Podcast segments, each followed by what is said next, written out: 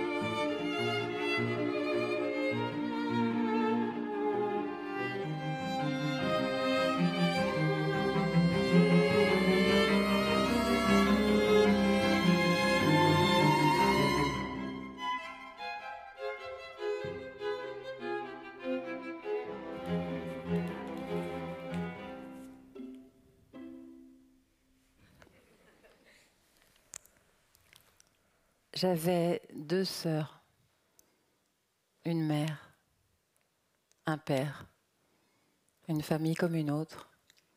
Pourtant, dans mon esprit d'enfant, elle n'était compatible avec aucune de celles qui nous entouraient.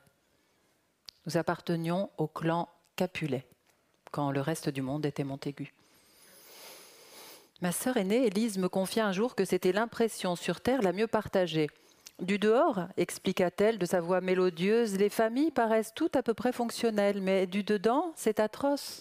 On a forcément une tante à barbe, une arrière-cousine mystique, un oncle bédophile, des becs, des radoteurs, des lâches, des génies, des saintes, des puants, des sportifs compulsifs.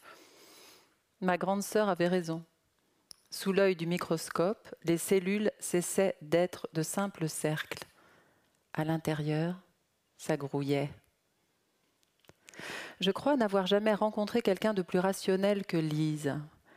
Seulement parfois, quand je la regarde à la dérobée, alors qu'elle argumente ainsi avec quiétude et précision de sa voix qui chante toujours plus qu'elle ne parle, mes yeux s'attardent sur un ourlet défait au bas de sa jupe, un talon étrangement usé, une mèche de cheveux qui a échappé à la teinture. Un détail, quelque chose de superficiel mais qui, je ne sais trop comment, me rappelle l'époque où, avec elle, Dora, notre sœur cadette, et mon père, nous essayions de jouer le quatuor en mi bémol majeur de Fanny Hensel Mendelssohn.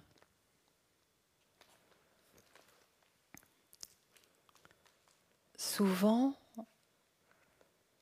j'ai l'impression de n'avoir aucune mémoire et cependant la précision de certains souvenirs m'affole. Des images anciennes possèdent une consistance plus ferme, plus sûre que mes journées présentes.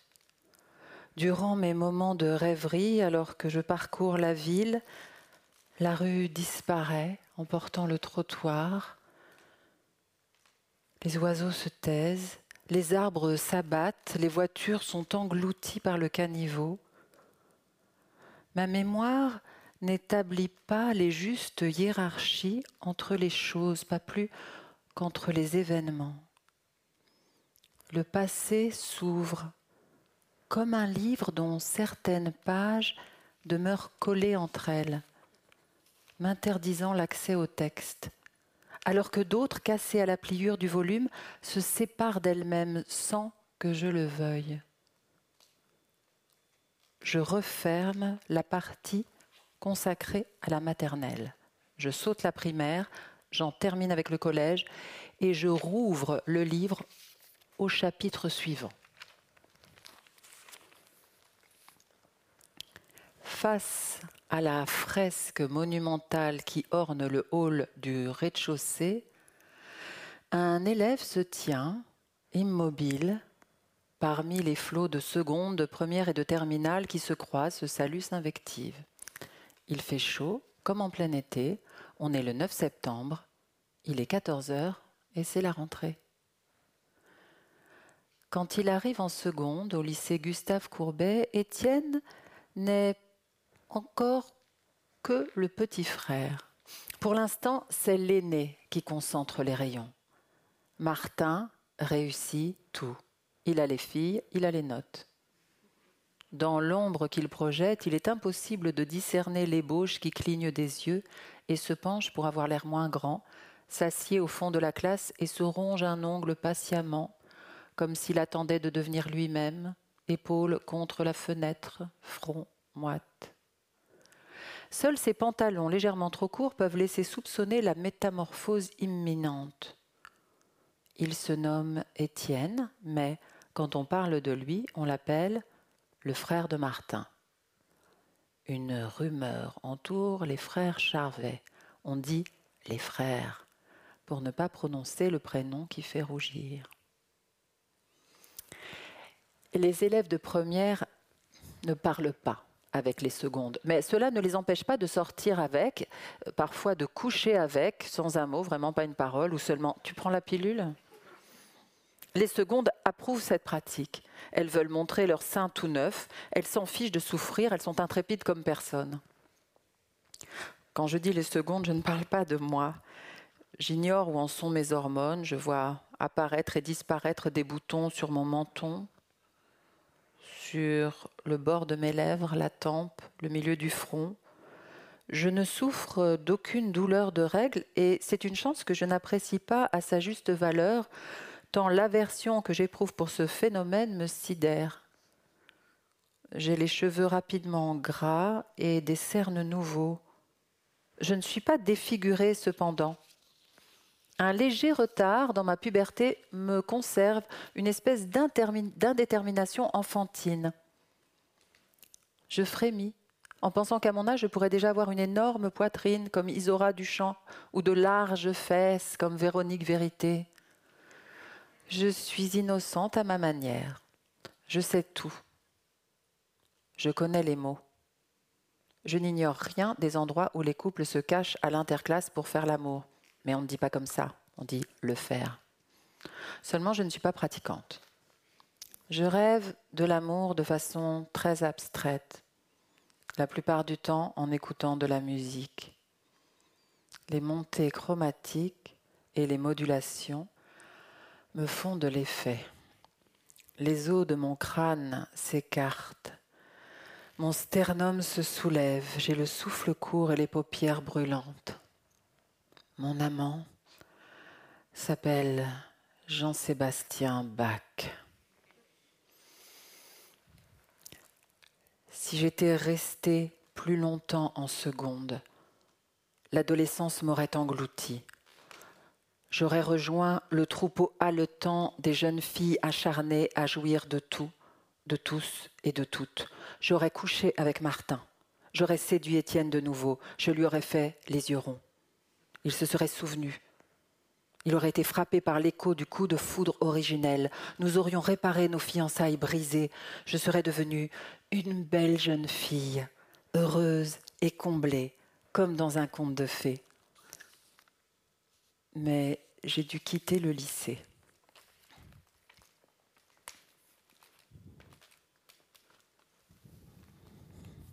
Un mardi matin, je n'ai pas pu me lever. J'avais l'impression qu'un liquide bouillant, plus lourd et plus dense que mon sang, circulait dans mes veines, et que chacun de mes os désirait lacérer les muscles et la peau, comme attiré par un aimant situé à l'extérieur de mon corps. Je ne parvenais pas à ouvrir les yeux, ma mâchoire elle aussi semblait verrouillée. Je voulais appeler, mais aucun son ne sortait de ma bouche. Autour de moi, l'agitation matinale régnait, Dora, déjà debout, enfilait son collant avec des airs d'échassier.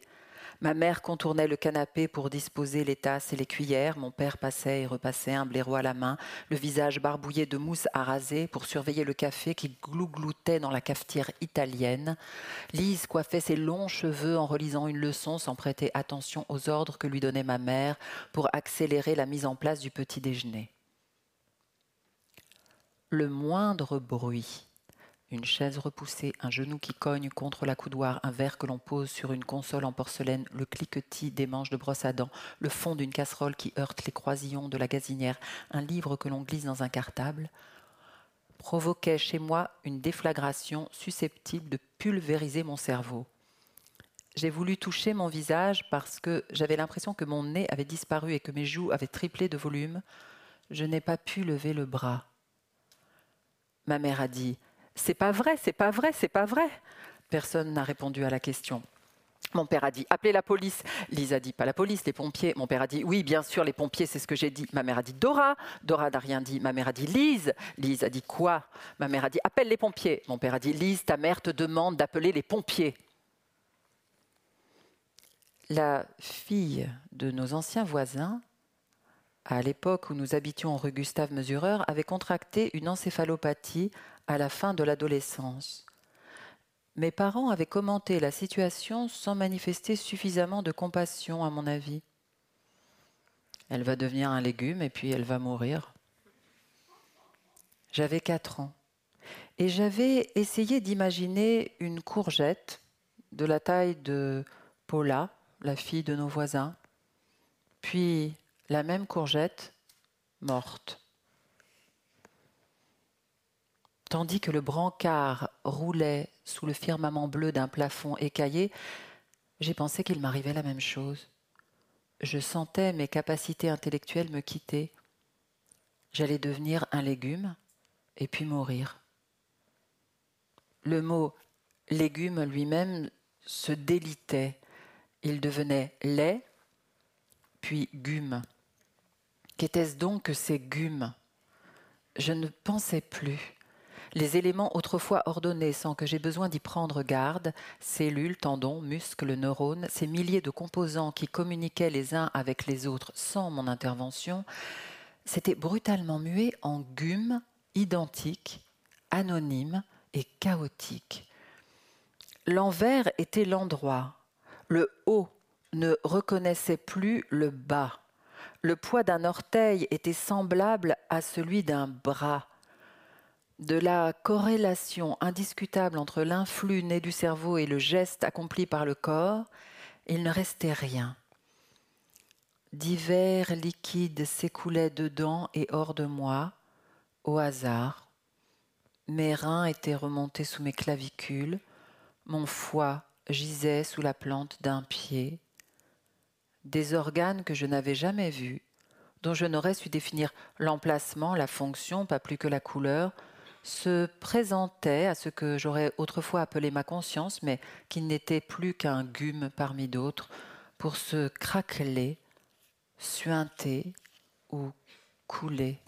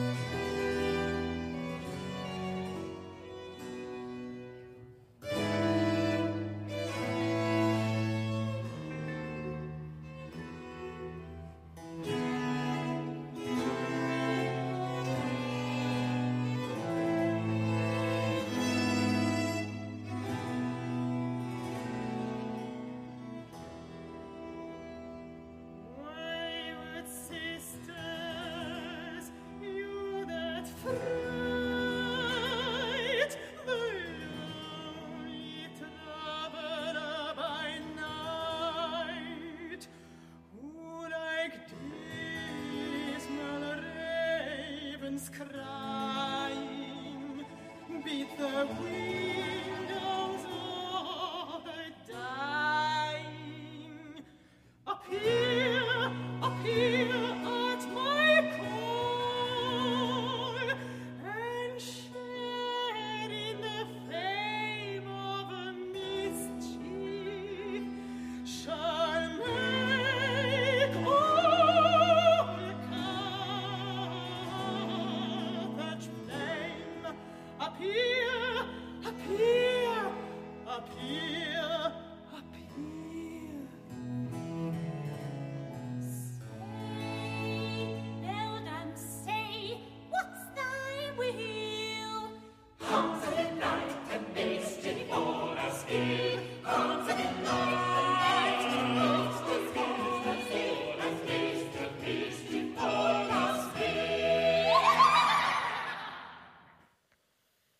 Tes voix intermittentes me parvenaient. J'aurais voulu les retenir, j'aurais voulu y répondre, j'aurais aimé qu'elles insistent. Je les voyais comme un noyé aperçoit les dragues qui fouillent les grands fonds à sa recherche et le ratent de quelques centimètres. Je les voyais sans yeux, parfaitement aveugles, comme le sont les cadavres. Les voix disaient Combien de temps? Pardon, pardon. Elle disait 15 millilitres. Vous êtes sûr? Toxique. Elle répétait toxique, toxique, toxique. Et parmi ces bribes insensées, soudain, j'ai apporté son pyjama. Je m'accrochais à cette phrase sans vigueur en moi pour maintenir l'étau nécessaire. Maman, gum, phrase, pyjama, pyjama, maman, gum. J'ai apporté, non, reviens, encore, gum, gum, gum. Poussez-vous, laissez-moi voir le pyjama, gum. Elle va devenir un pyjama, elle va mourir.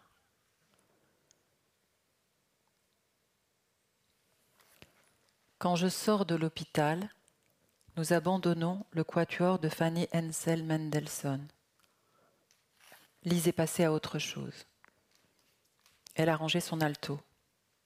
Elle ne pense qu'au garçon, soupire mon père. Dora s'est mise au piano. À la rentrée suivante, on n'a plus besoin de déplier le canapé. Lise est pensionnaire dans un lycée à trois heures de chez nous. Fidèle à la tradition familiale, elle rate souvent le train qui devrait lui permettre de passer le week-end à la maison. Je dors dans sa chambre et Dora occupe seule le sofa. Elle pose un drap sur les coussins. Plus jamais les ressorts du convertible ne grincent. Leur couinement me manque davantage que ma sœur aînée ne me manque. Je regrette le temps où tout semblait devoir durer éternellement. Quand je sors de l'hôpital, l'enfance a pris fin. Et j'ai l'impression que c'est à cause de moi.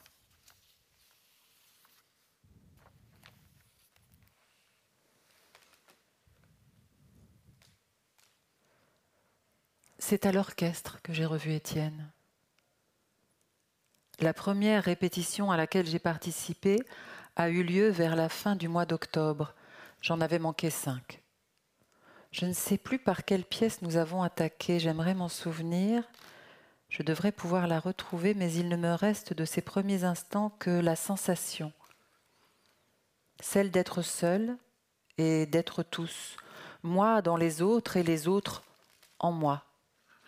La sensation d'un tissage dont j'aurais été simultanément le fil et la trame. J'entendais toutes les voix, étonnée de les distinguer si clairement, et pas seulement celles des hautbois, si poignantes, si contenues, ou celles des flûtes traversières qui m'évoquaient toujours la forêt, les roseaux, le vent.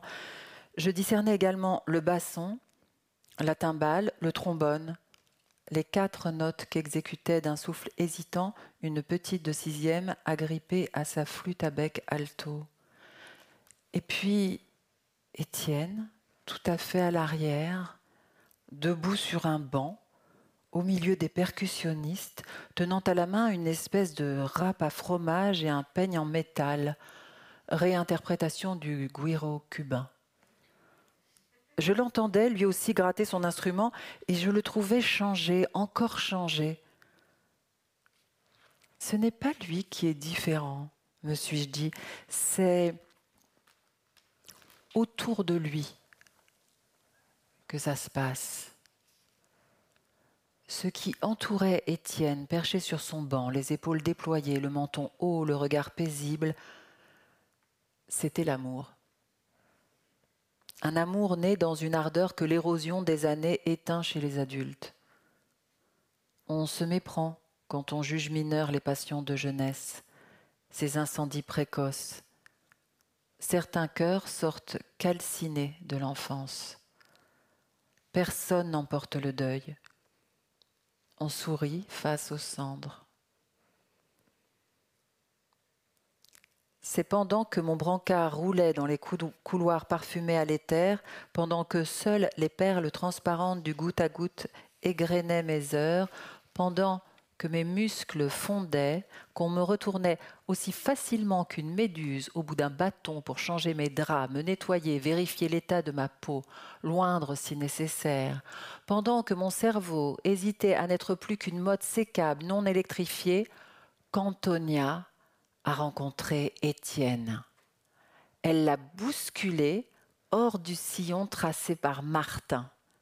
Elle l'a fait dévier. À partir de là, il s'est mis à la suivre. Il ne marchait plus dans l'ombre de son aîné. Il n'était plus le petit frère.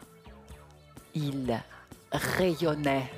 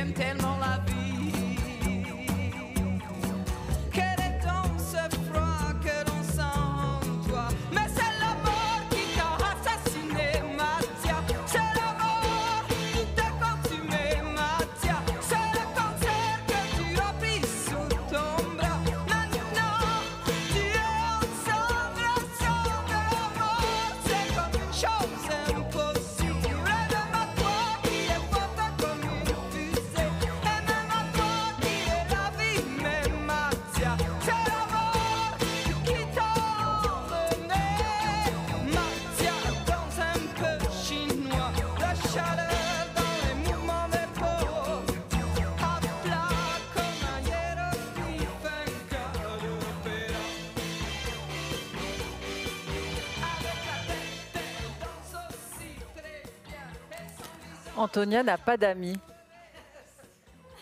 On ne la remarque pas. A-t-elle les cheveux noirs ou châtains? De quelle couleur sont ses yeux? Elle n'est ni grande ni petite.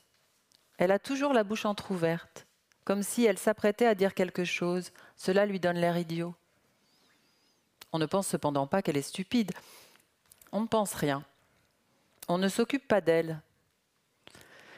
C'est quand elle danse qu'elle apparaît, comme si elle se matérialisait par intermittence, car elle danse comme personne. À la fois folle et méticuleuse, elle découvre une faille dans le rythme, tandis que les autres le miment selon une figure convenue, pieds écartés à la, largeur, des hanches, on rapproche le droit du gauche, celui de gauche du droit, les coudes légèrement repliés au niveau de la taille, les mains disponibles, prêtes à s'agiter au-dessus de la tête si la musique ou les paroles marquent un emballement.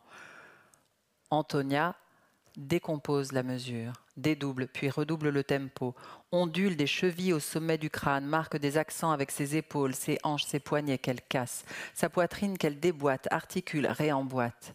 Ses yeux se promènent dans ses orbites.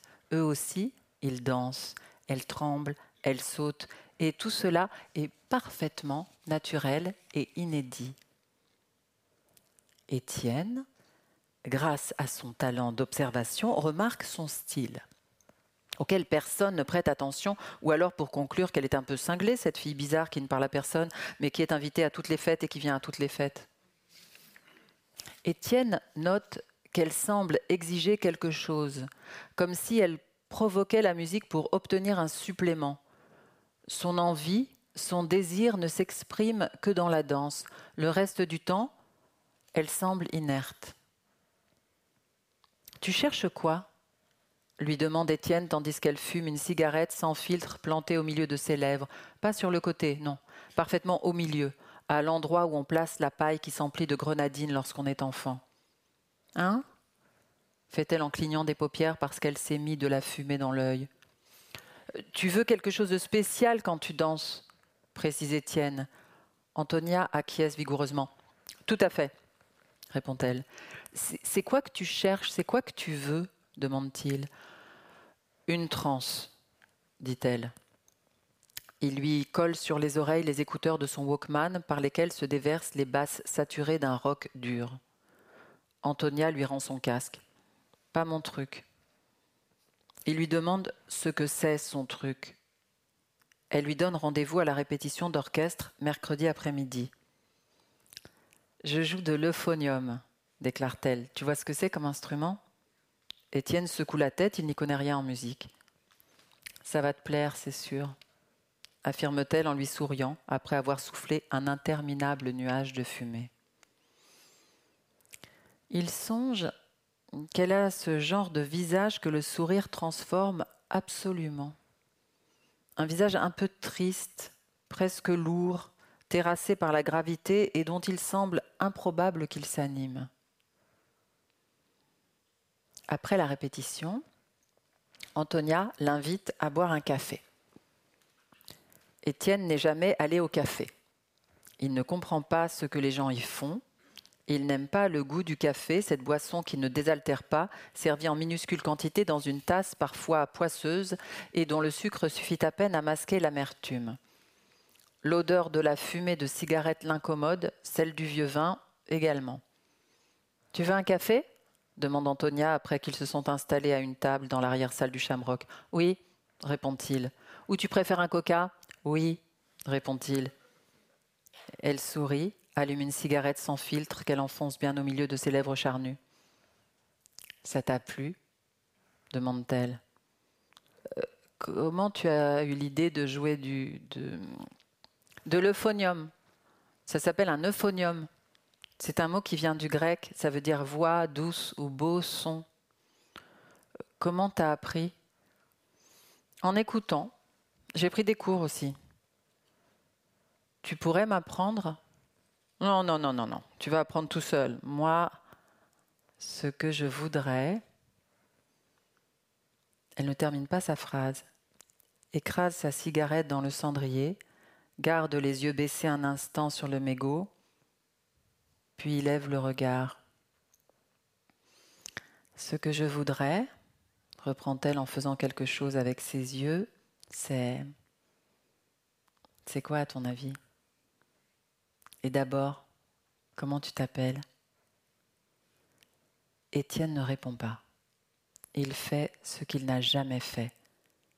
C'est une journée comme ça. Une journée consacrée aux actions inédites, se dit-il, car de la même façon qu'il observe les autres, il s'observe lui-même. Il avance lentement son visage de celui d'Antonia et embrasse sa bouche. C'est un très beau prénom, déclare-t-elle en interrompant le baiser. Puis elle le reprend et elle apprend à Étienne comment on s'y prend. Les néons du bar sont des ruisseaux d'or. L'acrylique du pull au vert violet d'Antonia est plus doux que le ventre d'un chat. Quand leurs genoux se touchent sous la table, le désir pulvérise les os de leurs hanches. Le velours côtelé des pantalons hérisse ses millions de poils. Antonia saisit les mains d'Étienne, suspendues qu'elles étaient dans l'air à mi-chemin de la table et de sa poitrine, et les guide jusqu'à sa taille. Il appuie un peu, elle veut qu'il étrangle sa taille pendant qu'il l'embrasse. Et sa taille est si fine. Comment est-ce possible se demande Étienne. N'y a-t-il aucun os, aucun organe, aucun muscle à cet endroit du corps? C'est si tendre et si creux. Il a l'impression qu'il pourrait serrer jusqu'à ce que les doigts de la main gauche rejoignent ceux de la main droite. C'est ce qu'il tente. Il serre de plus en plus fort jusqu'à couper le souffle d'Antonia et c'est exactement ce qu'elle veut. Rentré chez lui, seul dans sa chambre, il glisse dans son Walkman des cassettes qu'Antonia a enregistrées pour qu'il les écoute. Les Kinder Totenlieder de Mahler. Le concerto pour piano numéro 1 de Prokofiev. Didon et Aîné de Purcell. Le lendemain, au lycée, Antonia lui demande ce qu'il en a pensé. Elle l'interroge sur le nom des interprètes. Il s'est endormi. Il a oublié. Alors il recommence. Il s'endort encore. Ne s'éveille que lorsqu'il reconnaît la danse de la fée dragée extraite de Casse-Noisette. Abruti lui dit-elle, ouvre la bouche. Il ouvre la bouche. Elle fait couler en lui un mince filet de salive. C'est le goût qu'il préfère au monde, le goût du dedans d'elle. Un jour, lui promet-elle, quand la musique entrera dans tes oreilles, ça te fera la même chose. Il s'étrangle de rire, avale la salive de travers. Rien, ni personne, lui dit-il, ne me fera, ne me feront jamais cet effet. Elle menace de le quitter. Nous ne ferons l'amour, déclare-t-elle, que lorsque tu seras parvenu à entendre comme il faut. Je saurai si tu mens. Ils se battent, roulent sur le carrelage moucheté de la cuisine, le carrelage froid qui sent l'ammoniac. Étienne essaie de retirer le pull d'Antonia, ce pull violet qu'elle porte tout le temps. Il est affreux et produit de l'électricité statique. Je m'en fous, dit-elle. Il est chaud et j'aime faire des étincelles. Elle lui attrape les poignets et les tord. Elle a un visage de boxeur. Elle est moche quand elle se bagarre. Elle est très souvent moche, pense Étienne, qui n'est jamais aussi ému par la beauté qu'il l'est par les expressions butées et les traits ingrats de sa promise. Elle lève un sourcil et descend l'autre façon Groucho Marx. Et il pense à ses seins, qu'elle ne lui a montré qu'une fois. Le gauche est plus petit que le droit, et ils sont incroyablement splendides. Ils sont exactement comme ses yeux, spirituels, tendres et inquisiteurs, autoritaires aussi. Tandis que la lumière baisse dans la loge de concierge désertée par la gardienne qui sera de retour à 17 heures, comme l'indique un petit panneau fait maison, alors qu'il gisent sur le dos, épuisé par le combat, mais surtout par l'inassouvissement, Étienne se demande si ce ne serait pas le moment de prononcer la parole décisive, dire je t'aime. Il ne l'a jamais tenté. Il ignore ce que ça fait. Il pense que cela déclenche une espèce de séisme. J'ai envie d'aller en latin, pas toi? demande Antonia en se redressant sur un coude. Je t'aime, il l'a déjà dit, autrefois à une petite fille lors d'un concert à la mairie. Je t'aime parce que tu as les yeux ronds. C'est à moi qu'il l'a dit, mais il ne s'en souvient pas. Quand un garçon de 4 ou 5 ans dit Je t'aime à une petite fille, est-ce la même chose que quand il en a 15 Oui, c'est exactement la même chose.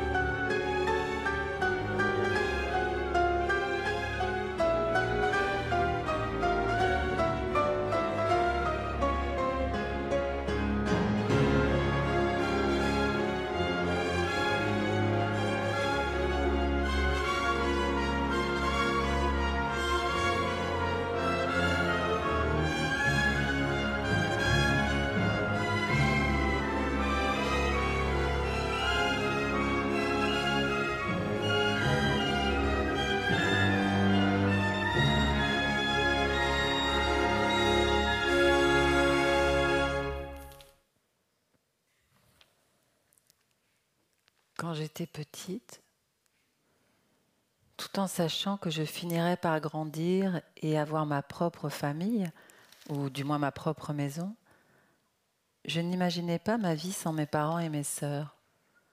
Cela m'aurait paru aussi incongru que d'envisager mon avenir sans pied ou sans main. Ils faisaient partie de moi. Nous étions là, ensemble, pour toujours. Et même s'il était clair que pour chacun, le temps passait, mon père et ma mère, je le voyais bien, ne vivaient pas avec leurs propres parents, ce que nous formions tous les cinq avait quelque chose d'éternel.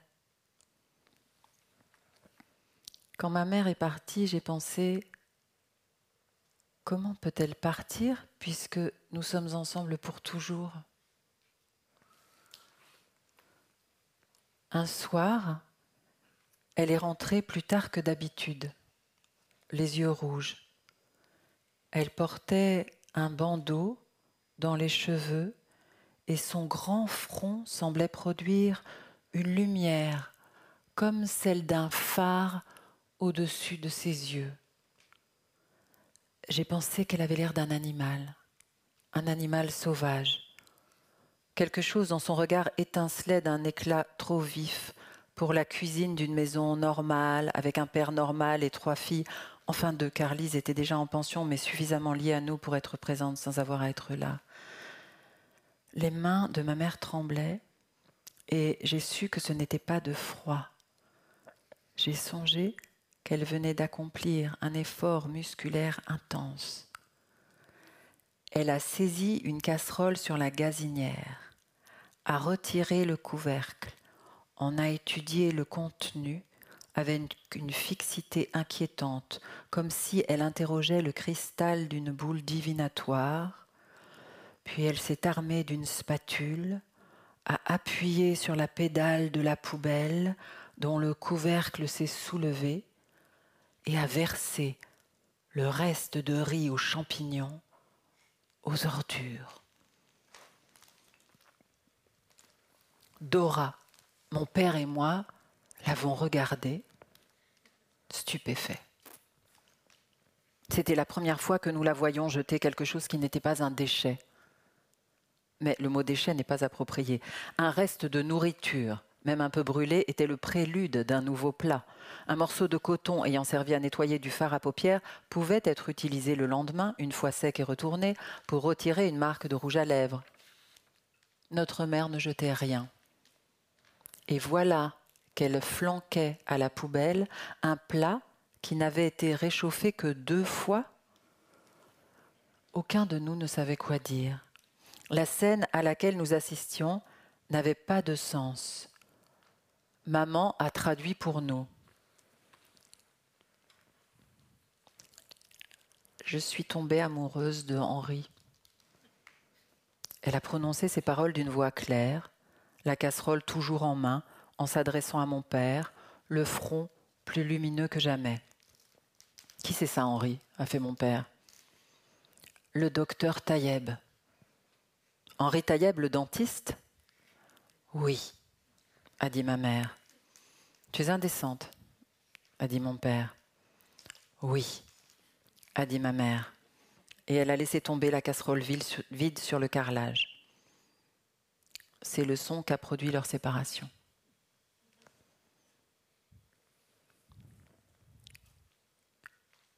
Tous les enfants pensent que leur mère ne changera jamais. Elle sera toujours jeune et belle, même quand elle est ingrate et déjà plus si jeune à leur naissance.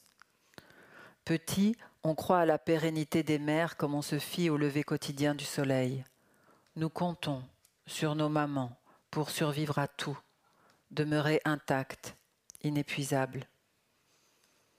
Notre mère, Alice, Dora et moi, a complètement changé quand elle a quitté la maison. Je ne pense pas qu'elle soit un cas unique. D'autres femmes subissent des métamorphoses au cours de leur vie.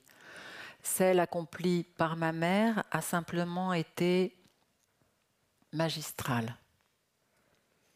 À la maison, elle avait toujours l'air si préoccupée, les tempes creusées par une anxiété constante, elle rangeait, elle classait, elle pliait et repliait, je me disais parfois que si on l'avait laissé faire, elle aurait tout plié et replié en carrés de plus en plus petits. Sa famille, sa maison, les voisins, la ville, la campagne tout autour, les montagnes, les lacs, les mers, les océans, les continents lointains et leurs habitants jusqu'aux régions polaires, tout ça en minuscules carrés qu'elle aurait consignés dans le bas du placard avec sa collection de sacs en plastique.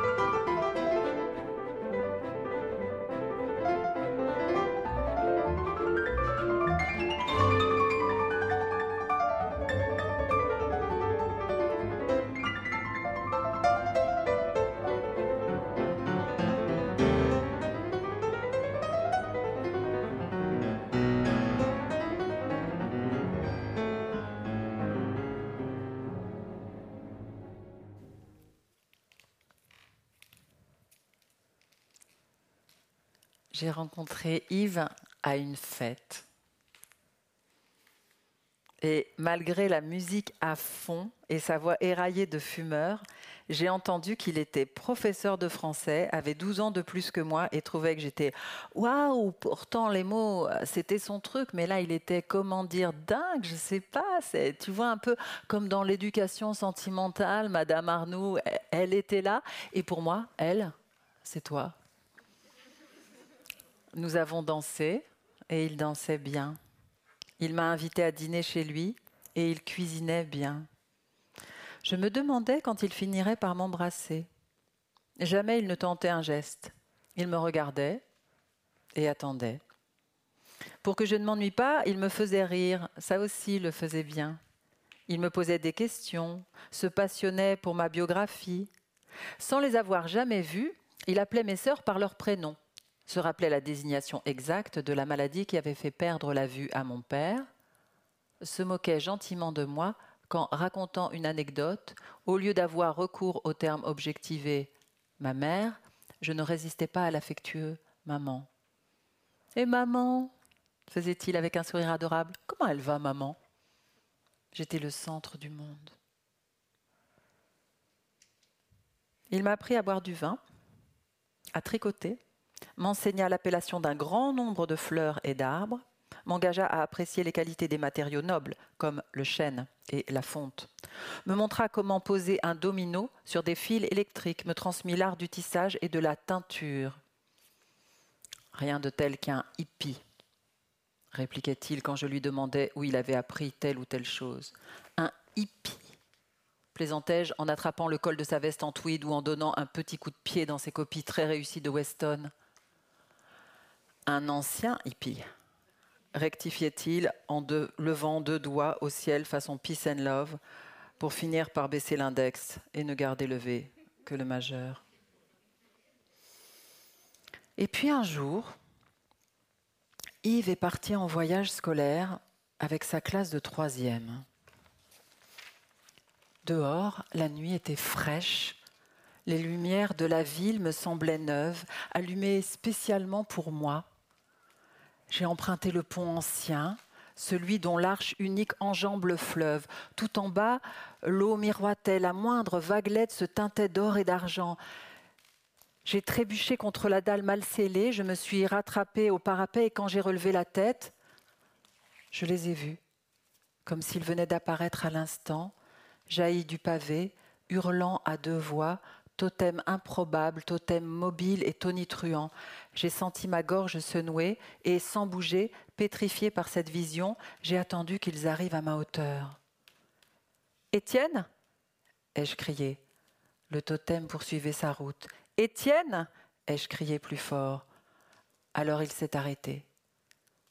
Étienne, le visage ravagé par les larmes, la bouche tordue par les sanglots.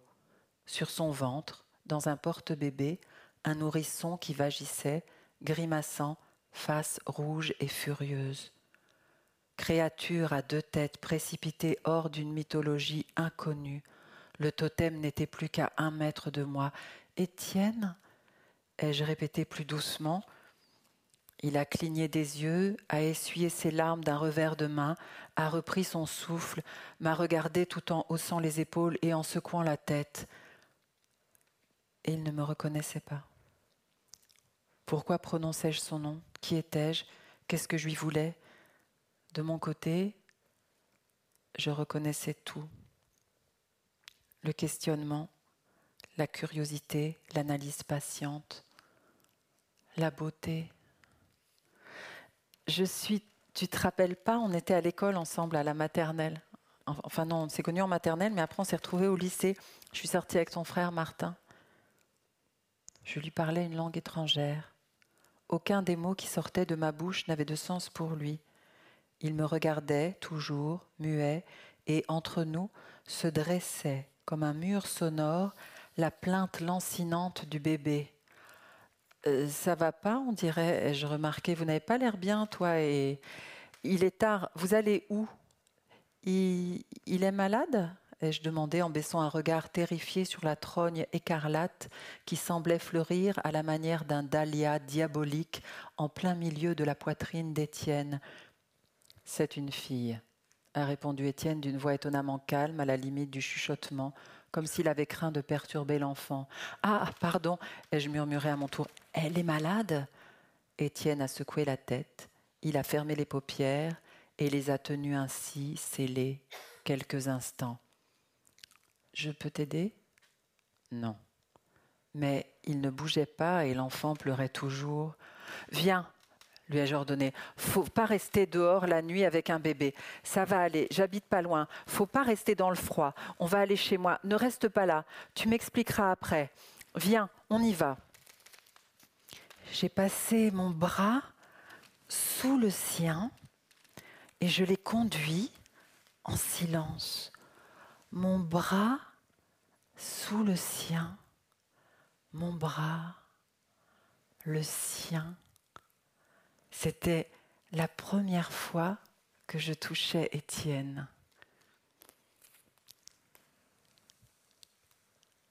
À peine installé sur notre canapé défoncé dont les ressorts auraient ravi n'importe quel fakir, Étienne s'est endormi, sans avoir prononcé un mot, sans prévenir.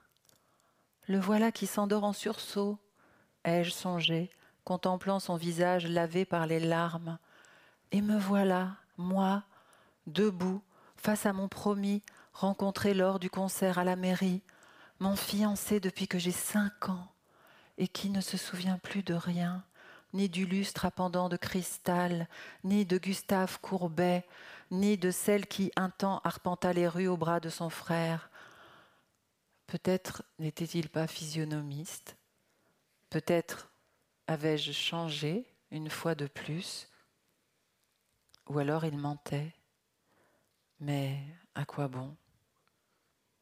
Dans mes bras, le bébé silencieux ne pesait presque rien. Qui es-tu, petite fille? ai-je demandé tout bas.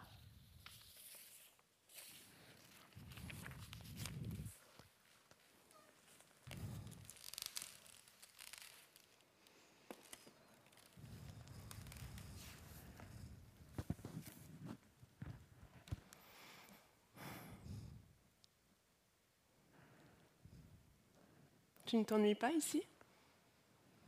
Avec moi? Avec ta grand-mamie?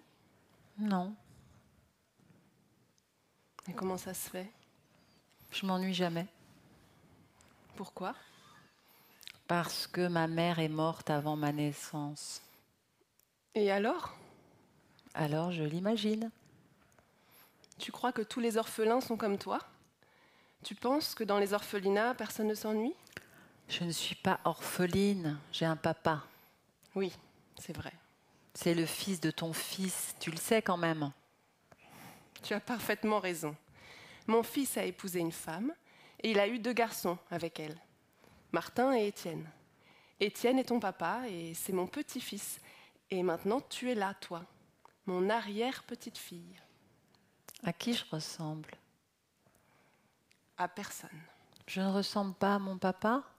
Non, À toi non, À la maman de mon papa encore moins. Pourquoi tu ris? Parce que la maman de ton papa, je l'ai toujours trouvée... Comment dire Mon fils a choisi une femme très différente de moi.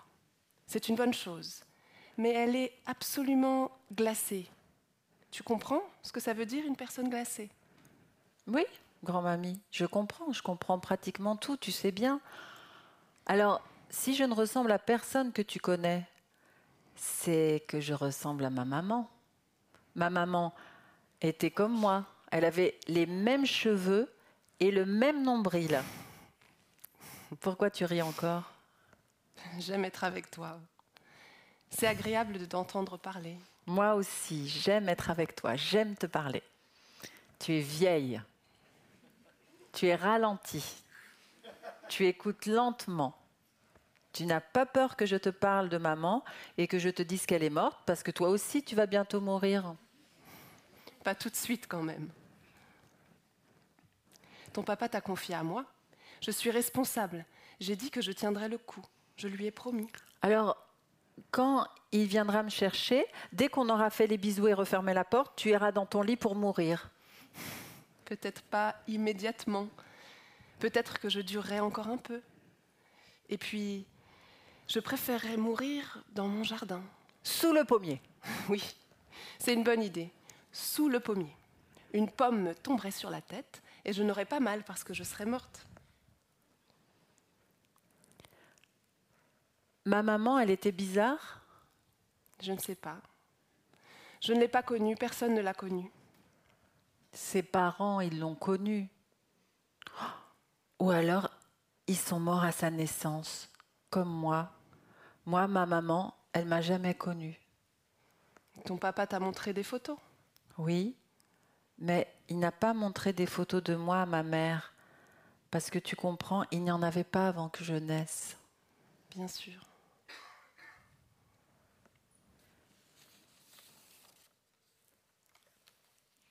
La vieille dame prend la main de la petite fille dans la sienne et la berce quelques instants.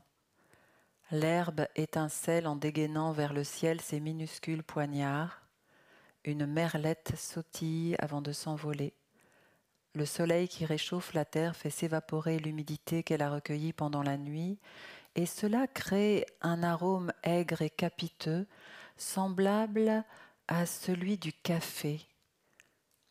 Rita et son arrière-grand-mère, assises l'une sur le perron, l'autre sur un tabouret à l'arrière de la maison, inspirent et se saoulent du parfum presque indiscernable qui fait frémir leurs narines et éclore en chacune une connaissance différente qu'on aurait du mal à nommer et qui a à voir avec la mort, la féminité et l'au-delà.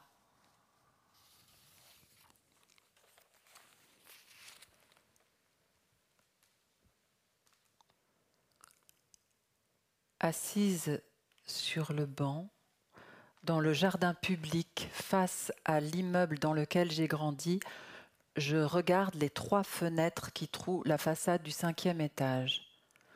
Deux grandes et une petite, la chambre des parents, la salle à manger et la cuisine. La chambre de Lise donne sur la cour.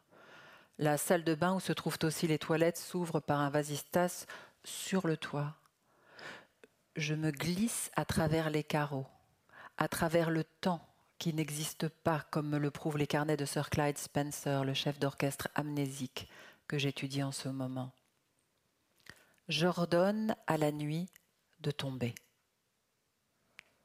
Je vois mon père et ma mère dans leur lit.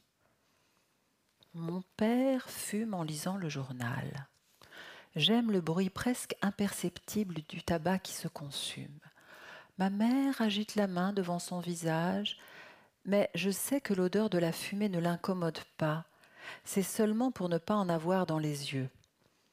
Elle noue un foulard rose à plumetis sur sa tête afin de maintenir en place durant son sommeil les bigoudis autour desquels elle a enroulé 22 mèches de cheveux.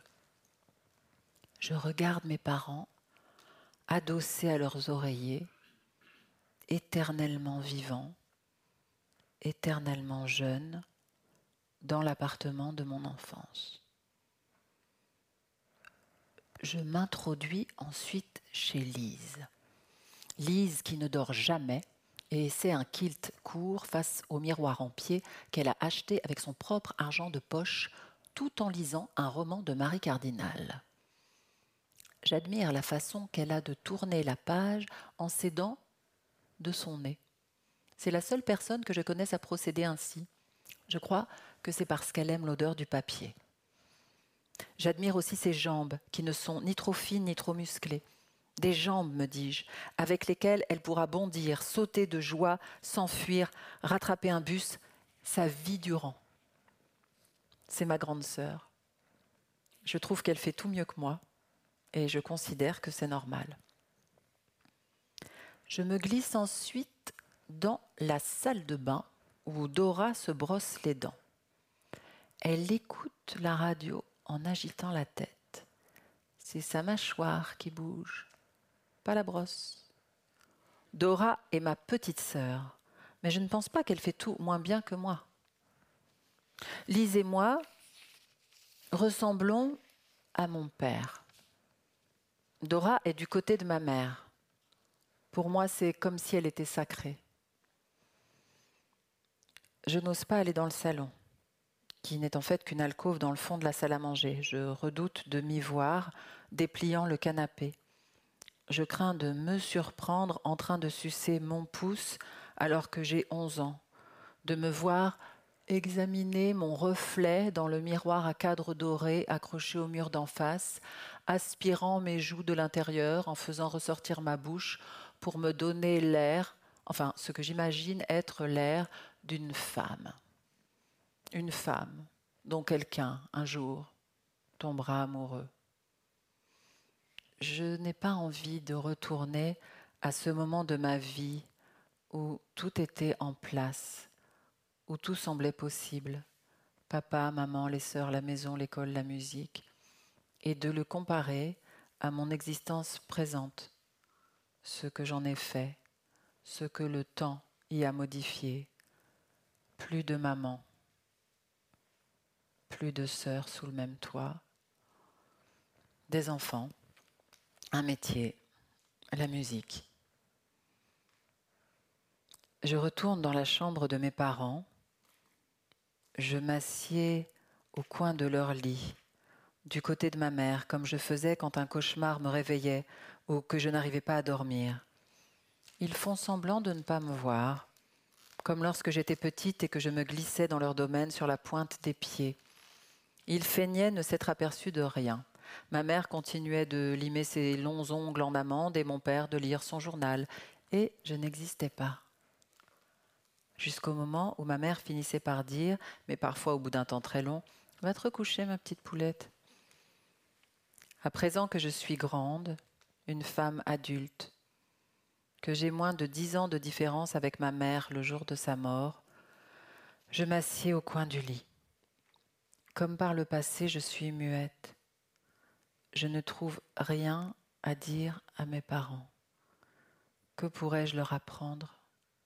Ils savent tout. Que pourrais-je leur offrir? Ils ont tout. Je pourrais les prévenir, mais de quoi et à quoi bon? Les lèvres de ma mère remuent, aucun son ne s'en échappe, je la regarde et pour la première fois, au lieu de conserver les yeux baissés vers ses ongles comme elle le faisait toujours afin de prolonger le jeu, elle lève les paupières et me fixe de ses prunelles bleues cerclées d'anthracite. Que vas-tu faire de ta vie me demandent les yeux clairs, presque entièrement dépouillés d'expression. Assise sur le banc, face à l'immeuble dans lequel j'ai grandi et où d'une certaine manière je suis encore, serait toujours, fantôme en papier découpé du souvenir, plus tenace et plus vraisemblable que mon être de chair et de sang, qui périt un peu plus à chaque seconde, s'éparpille, s'égare, je regarde le carnet que j'ai ouvert sur mes genoux. Si je lève à nouveau les yeux vers les fenêtres de mon père, je peux me persuader que mon enfance persiste à s'y dérouler comme dans un cinéma permanent. Qui pourrait me certifier le contraire? Comment peut-il y avoir un après puisque rien ne s'additionne?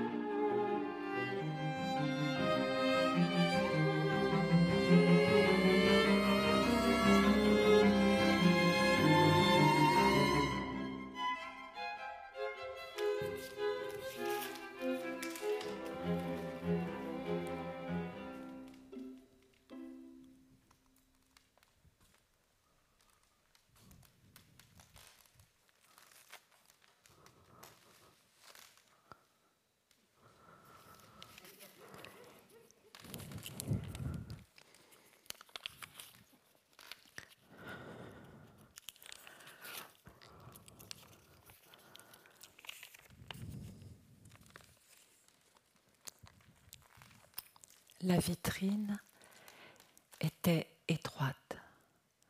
Les étagères recouvertes de satin blanc molletonné semblaient tenir en équilibre par magie, sans crémaillère. Je m'étais arrêtée devant la bijouterie pour regarder les bagues, affreuses comme elles peuvent l'être avec leur or trop vif et leurs pierres taillées en série. Les montres aussi m'intriguaient. Certaines avaient un énorme cadran, lui-même divisé en plusieurs cadrans, chacun pourvu d'un trio d'aiguilles. On y mesurait tout. Les heures, les minutes, les secondes, les décalages horaires, les records à la course à pied, la pression atmosphérique, et que sais-je encore.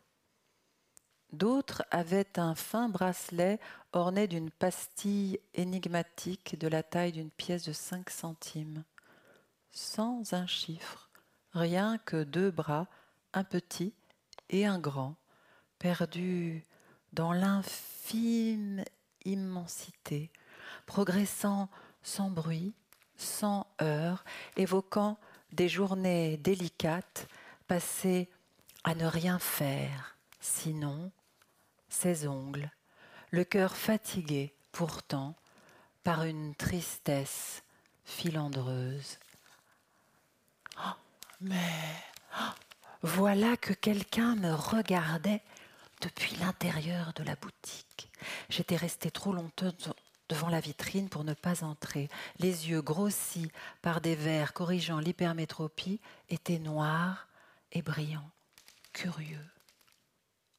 Pourquoi pas me dis-je, pourquoi ne pas entrer et tuer ainsi, en compagnie de ces pierres laides et de ces bracelets chronométriques grotesques, la demi-heure qui me séparait de mon rendez-vous Vous vendez des montres? dis-je au bijoutier après avoir refermé la porte derrière moi. Ce n'était pas une question, pas une affirmation non plus, ni l'une ni l'autre n'aurait eu le moindre sens étant donné ce qu'on voyait dans la vitrine. Je vends des montres, dit l'homme. Et les gens achètent? Oui, les gens achètent. Ils achètent des montres. Pourtant, l'heure est partout sur les téléphones, les enseignes, euh, les horloges sur les places, les pharmacies, les parcs-mètres, à la radio, partout. L'heure de la montre est différente. Comme je fronçais les sourcils, il poursuivit. L'heure à votre montre n'est pas la même que l'heure à la mienne. Vous pouvez choisir de l'avancer de quelques minutes, la laisser retarder, vous pouvez négliger de changer les piles, et votre rythme cardiaque, la fluidité de votre sang, votre métabolisme en fait, lui aussi influe sur le mécanisme. Le quartz est un matériau très sensible, un matériau vivant. Mais si ce n'est pas la vraie heure, si elle est différente pour tout le monde, à quoi ça sert La vraie heure, dites-vous Vous y croyez, vous, à la vraie heure? Le méridien de Greenwich. Fige, sentant mes jambes se mettre à trembler. Il n'y a que deux vraies heures dans la vie, chère madame, celle de la naissance et celle de la mort. Entre les deux, c'est Allez dire ça aux élèves qui arrivent en retard en cours et se font coller, aux personnes qui se voient refoulées au guichet d'une administration par un index pointé sur un panneau indiquant fermeture à 16 h alors qu'il est 15h58.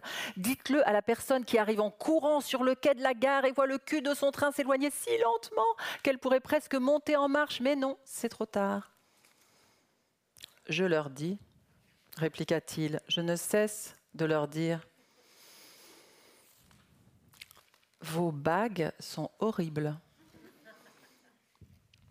Fige sans l'avoir prémédité, regrettant aussitôt cette attaque. Les gens préfèrent, m'apprit-il. Les gens préfèrent quand c'est horrible. Les gens préfèrent quand c'est laid. Tous les gens De tout temps? Non, peut-être pas mais la plupart. Et pourquoi, selon vous? Parce que la beauté est effrayante, la beauté est cruelle, elle vous découpe un cœur en morceaux. Alors, une belle bague, selon vous, ça brise un cœur demandai-je amusée et inquiète aussi parce que depuis que j'étais entrée dans cette boutique, j'avais l'impression d'être en conversation avec le diable. Supposons que c'est lui, le diable, assis dans son royaume, protégé par des centaines de halbardes déguisées en aiguilles de montre. Oh, qu'aurais-je envie de lui demander? Que me proposerait-il? Et en échange de quoi? Revenir en arrière Reprendre Réparer les erreurs Ne rien regretter? Tout cela pour mon âme. Mon âme, cette médaille en toque, moi à l'avers et moi au revers, mon âme, une miette, ce qui reste une fois le repas terminé. Pourquoi ce fragment aurait-il la moindre valeur? J'ai l'impression d'avoir passé ma vie à attendre de devenir moi-même sans jamais m'en approcher, être soi. Quelle solution décevante. Un résultat piteux, surtout lorsqu'on le compare à la beauté de l'équation que pose toute existence. Je maintiens, souffla-t-il, baissant les paupières pour la première fois, regardant ses mains qui ne portaient ni anneaux, ni montre, des mains fortes, poilues, aux doigts courts et larges. Un silence se fit. Il sembla qu'il aurait pu durer toujours, car rien ne le dérangeait, hormis le claquement léger des gouttes de pluie sur la chaussée, un clapotis assourdi par la devanture, auquel se mêlait, avec des moments magiques de parfaite synchronie, le tic-tac des montres et des horloges. Une bague, non. Ça n'aurait pas le pouvoir de couper un cœur en morceaux, finit par dire le bijoutier. Je parlais de la beauté en général. On la possède. On ne sait pas qu'on l'a. On la perd. Et on ne se rend compte de sa présence que lorsqu'elle nous a quittés. La beauté est à la fois naturelle, si bien qu'on ne la remarque pas, et extraordinaire, ce qui fait que quand elle disparaît, on éprouve la sensation que jamais on ne la retrouvera. Vous parlez des chagrins d'amour, en fait, lui dis-je, guidé par une intuition soudaine. De cela et d'autres choses. Euh, vous voulez voir un modèle en particulier? Un modèle de chagrin d'amour pensai-je un instant. Non, répondis je suis entrée parce que vous me regardiez. Et vous? Que regardiez-vous? La vitrine.